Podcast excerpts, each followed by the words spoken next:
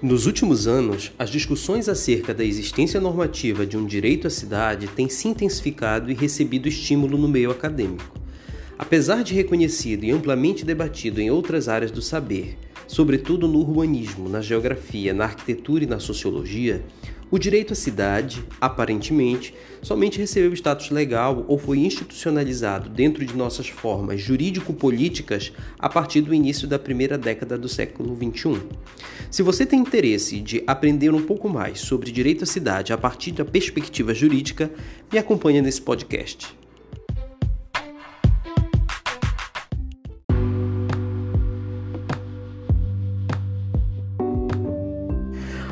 Olá pessoal, meu nome é Pablo, eu sou advogado, aluno do programa de pós-graduação em Direito da Universidade Federal de Pelotas, no Rio Grande do Sul,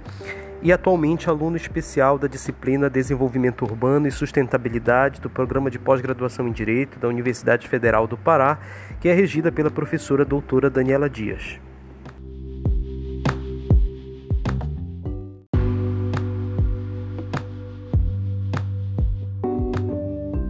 No âmbito da disciplina, ocorrem seminários temáticos relacionados à matéria por meio de textos previamente selecionados pela professora. O texto que apresento hoje foi escrito pelo professor Dr. Cláudio Arimelo, foi publicado na Revista do Direito à Cidade e tem como título Elementos para uma Teoria Jurídica do Direito à Cidade.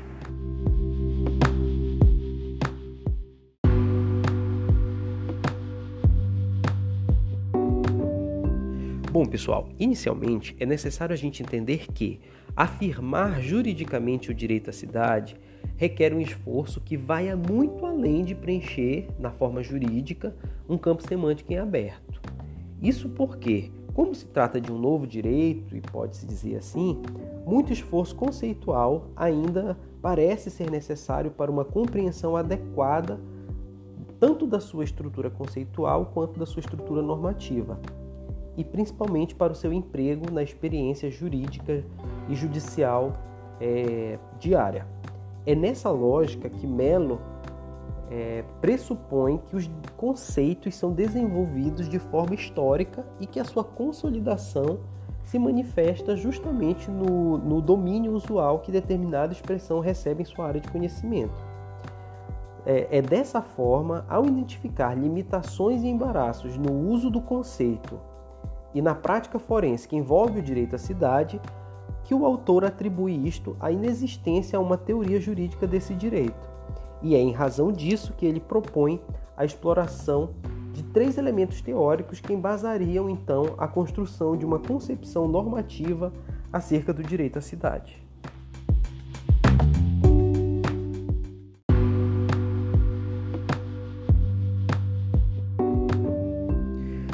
Para o autor, o primeiro elemento considera a natureza deste direito como um direito coletivo. Isso porque ele está baseado no compartilhamento de interesses, bens e valores que são indivisíveis, tudo em prol de uma vida justa, sustentável e que viabilize o bem-estar dos indivíduos no espaço urbano. Muito embora o direito à cidade não esteja positivado no nosso ordenamento jurídico, ele pode ser vislumbrado, por exemplo, na edição da ação civil pública, ao prever a proteção da ordem urbanística, ali no seu artigo 1, inciso 6, assim como no caput do artigo 182 da Constituição da República de 88, e ao estabelecer a proteção e promoção da cidade na garantia do direito a cidades sustentáveis, que está positivado ali no artigo 2 do Estatuto da Cidade.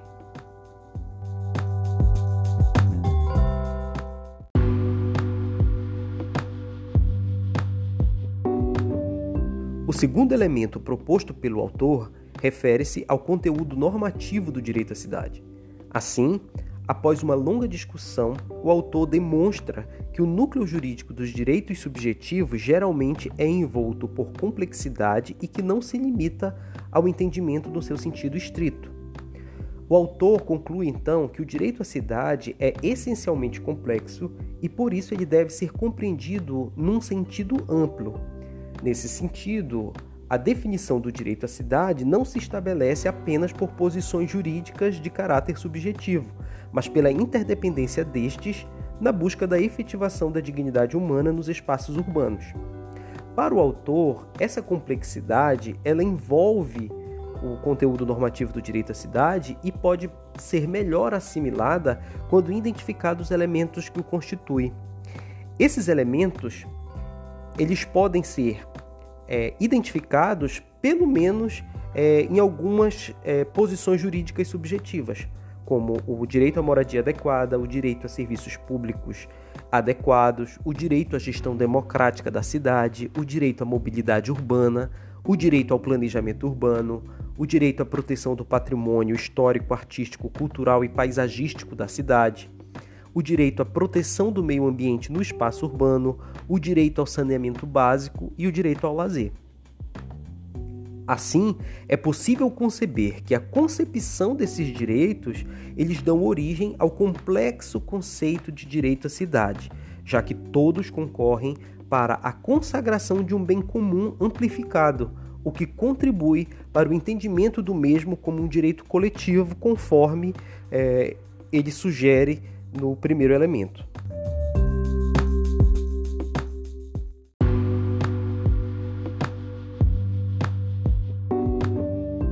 Por fim, o terceiro elemento diz respeito ao conteúdo axiológico. O autor parte do pressuposto de que, por incorporar valores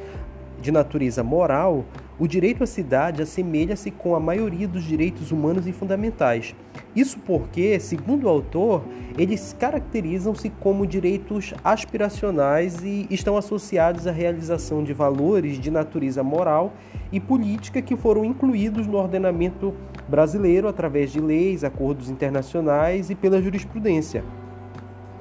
Para o autor, o direito à cidade ele não pode ser compreendido como um direito dotado de conteúdo exclusivamente técnico ou instrumental, como se supõe que sejam muitos dos direitos subjetivos do direito privado. Dessa forma, o autor defende que nos estados constitucionais modernos, a inclusão de direitos dotados de conteúdo axiológico em seus sistemas legais, eles possibilitam a efetivação das concepções de justiça que nortearam a elaboração de instrumentos jurídicos. Portanto, não são normas moralmente neutras e configuram-se como meios de concretização institucional de uma cidade justa. E é interessante que aqui é, seja esclarecido que, ao propor o conteúdo axiológico do direito à cidade, em razão desse compartilhamento de valores no processo de elaboração de leis e atos normativos, o autor ele está se referindo ao caráter procedimental que deve circuncindar os espaços deliberativos e assim possibilitar a construção de instrumentos que possibilitem e sustentem uma cidade justa. É, esse caráter procedimental se infere quando o autor afirma que a relação entre a gestão política municipal e seus habitantes eles não deve se limitar apenas no exercício de direitos políticos, como votar e ser votado. Para além disso, essa relação ela apresenta grande potencial para o fortalecimento da ideia de democracia, sobretudo em razão da sua heterogeneidade, da sua sofisticação e abrangência, porquanto ela viabiliza que outras instituições e procedimentos públicos autorizem estimulem e ainda favoreçam a participação popular no controle das instâncias governamentais e principalmente na elaboração das políticas públicas. A democracia na cidade contemporânea passa pela formação, então, da criação dessas instâncias deliberativas inclusivas, como, por exemplo, os conselhos temáticos, os organismos de participação na gestão orçamentária, nas consultas públicas, audiências públicas. É, nesse modelo de deliberação, inclusive, o membro da comunidade, da comunidade deixa de ser apenas um eleitor e participa que participa eventualmente ali da democracia formal e passa a ter uma oportunidade de ser um cidadão efetivo, ou seja, um membro ativo da gestão das questões públicas da cidade. É, o Estatuto da Cidade, no artigo 2, inciso 2, incorporou esse caráter deliberativo ao tratar como diretriz para a política urbana a gestão democrática por meio da participação da população e de associações representativas dos vários segmentos da comunidade na formulação, execução e acompanhamento de planos, programas e projetos de desenvolvimento urbano. E para isso, consagra ali no artigo 43 esses instrumentos, que são os órgãos colegiados de política urbana em todos os níveis federativos, debates, audiências e consultas públicas, conferências sobre assuntos de interesse urbano nos três é, níveis federativos, União, Estado e município. É, a iniciativa popular de projeto de leis e de planos e programas com, com essa ideia de desenvolvimento urbano. Além disso, a gente pode perceber que ali no artigo 44 do Estatuto da Cidade é estabelecido procedimentos para essa gestão orçamentária participativa no âmbito municipal e ainda no 45 essa inclusão obrigatória e a ampla participação popular é, na, de associações é, nos órgãos gestores desse controle.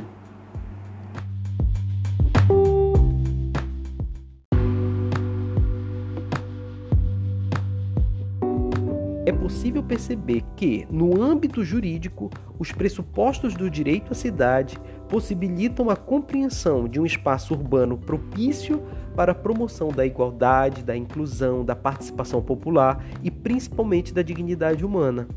Sua finalidade é a realização do bem-estar dos indivíduos e a melhoria da sua qualidade de vida. Assim, é composto pela garantia dos direitos que fundamentam a função social da cidade e por possuírem uma natureza prestacional dependem impreterivelmente da atuação do poder público para sua concretização. Por outro lado, é imperativo a instituição de espaços decisórios democráticos para a discussão de instrumentos de gestão urbana e, assim, a solidificação da democracia.